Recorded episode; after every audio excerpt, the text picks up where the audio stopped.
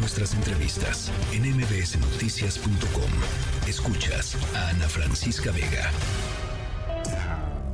Línea directa con Ezra Shabot.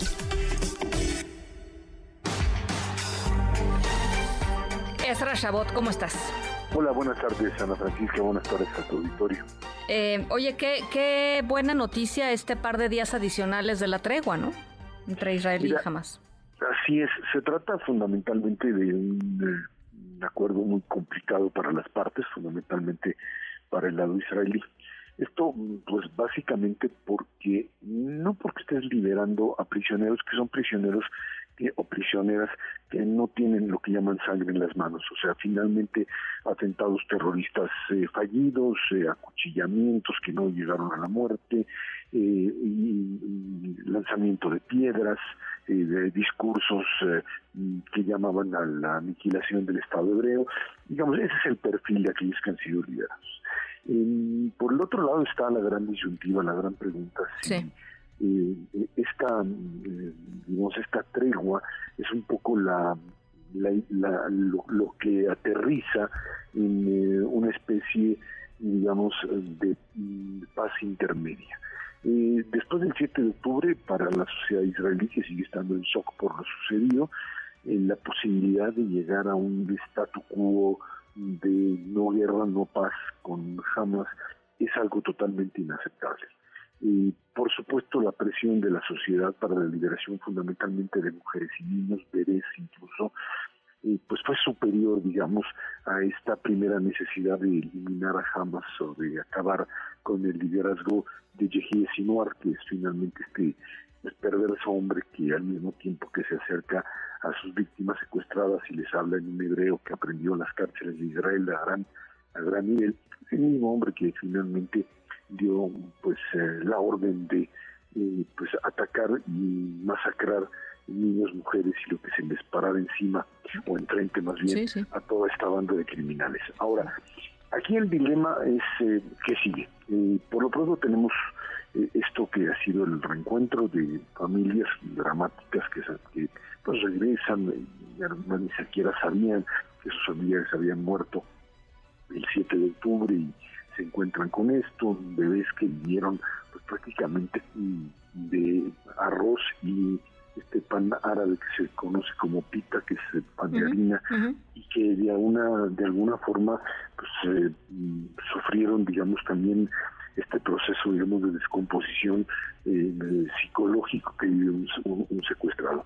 Aquí el dilema es eh, bueno tienes otros dos días por lo pronto donde van a liberar a otras 10 personas este modelo de negociación con Hamas pues, no es que estás negociando con un Estado, estás negociando con una banda de terroristas. Oye, y además durísimo, Ezra, porque, perdón que te interrumpa, Sí, pero a ver, sí, sí, eh, o sea, favor. ¿cómo, qué, qué duro, cómo elegir a quién, a quién, digamos, a quién poner en esas listas o a quién poder negociar? Eh, estaba escuchando, por ejemplo, que hay alrededor de 40 eh, rehenes de los que jamás dice no sabe dónde están, porque hay un montón, digamos, de subgrupos ahí de, de terroristas y de que, que los tienen dispersados por otros lugares, entonces no saben dónde están todos los rehenes. En fin, qué, qué cosa más Este, desgastante. te- así es, te platico un poco. eh, digamos, los eh, rehenes se ubican en tres grandes grupos. Unos que tiene la mayoría, alrededor de 200, que tiene o que tenía el grupo Hamas y que ha venido liberando, algunos otros que tenía la Jihad Islámica, que es otro grupo, eh, digamos, no- digamos, menos político ni más de ataque directo, Sí. eh, pero que finalmente sobre ellos jamás tenía control. Y desgraciadamente el tercer grupo, que está compuesto por facciones que pues, no tienen mucho que que hacer, Sí, digamos, sí. en términos del juego político, pero que pues viven del negocio del terror. Y, y a esas bandas que entraron, estos se llevaron algunos, incluso hay, eh, pues ahora esta noticia que se confirma que estos niños pelirrojos eh, chiquitos que Sí. están en Gaza los tiene el Frente Popular para la Liberación de Palestina, que era un grupo marxista de los años 70 que prácticamente desapareció, financiado por Siria, por la Unión Soviética entonces, que pues resulta que los bandidos que llegaron, me refiero a los bandidos no no porque los sean muy buenas personas, pero eh, fue esta gente que llegó y con pistola en mano, sin pertenecer a un grupo, se lleva rehenes y los vende.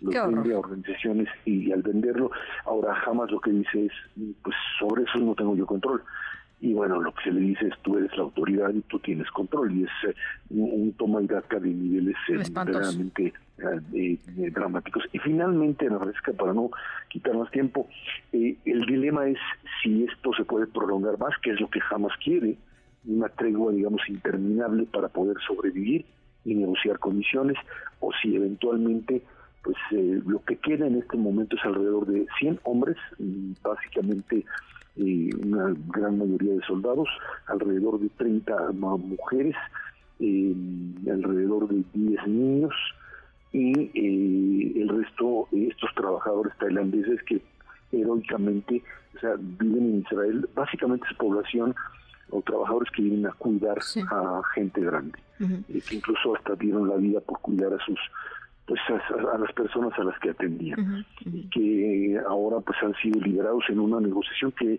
esta se hizo digamos directamente entre el gobierno de Tailandia y el gobierno iraní que es quien pues controla Hamas de una u otra forma. Eh, el problema es eh, que va a llegar un momento en donde pues eh, incluso hoy ya se hablaba de que Hamas seguía diciendo que decía más bien que bueno estaba dispuesta a negociar soldados para tratar digamos de jalar más el tiempo.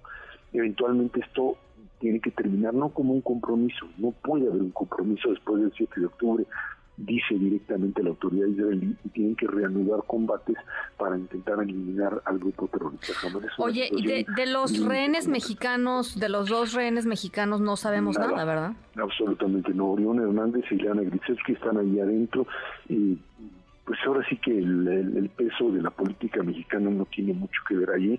Pues eh, liberaron a esta niña eh, estadounidense porque tenía nacionalidad norteamericana, ahí hay un peso determinado, pero no, desgraciadamente no están porque incluso el único hombre que ha sido liberado, fue liberado el día de ayer, un ciudadano que tenía israelí pero con pasaporte ruso, que la historia es dramática porque el tipo lo era, digamos, eh, era un organizador de fiestas, lo contratan, va a la zona de Reín del Kibbutz y organiza la fiesta, eh, lo, lo detienen, lo agarran, se lo llevan, y, él está preso y se les escapa. Se escapa y vive como dos, tres días en Gaza tratando de huir, lo vuelven a, detener, pero alcanza a comunicar si la familia, por una u otra razón, tiene acceso a niveles políticos en Rusia. Y es una negociación en donde lo liberan, incluso sale por otro lado, no por donde salen todos, porque el gobierno ruso, el gobierno de Putin, es el que negocia su salida y es el que llega ayer y regresa a la parte norte, en Carmel, de donde vive, y que y finalmente ahí tiene digamos, la posibilidad de restablecer. Son las paradojas de esta situación tan terrible que se vive en esa zona y que, bueno, amenaza incluso con extenderse si esto no tiene una solución política que se ve muy, muy complicada. Híjole, tremendo. Bueno, pues ahí está, eh, hagamos votos porque eh, se liberen todos los eh, rehenes y que estén bien. Este, no todos han salido este, con el mismo estado de salud, hay por ahí un par de personas que están graves. En fin, vamos a, pues hagamos votos porque todo se resuelva, ¿no? Por lo menos en términos de los rehenes que están detenidos. Sin duda, sin duda alguna, Francisca. Muchas gracias. Un abrazo, Ezra. Noticias.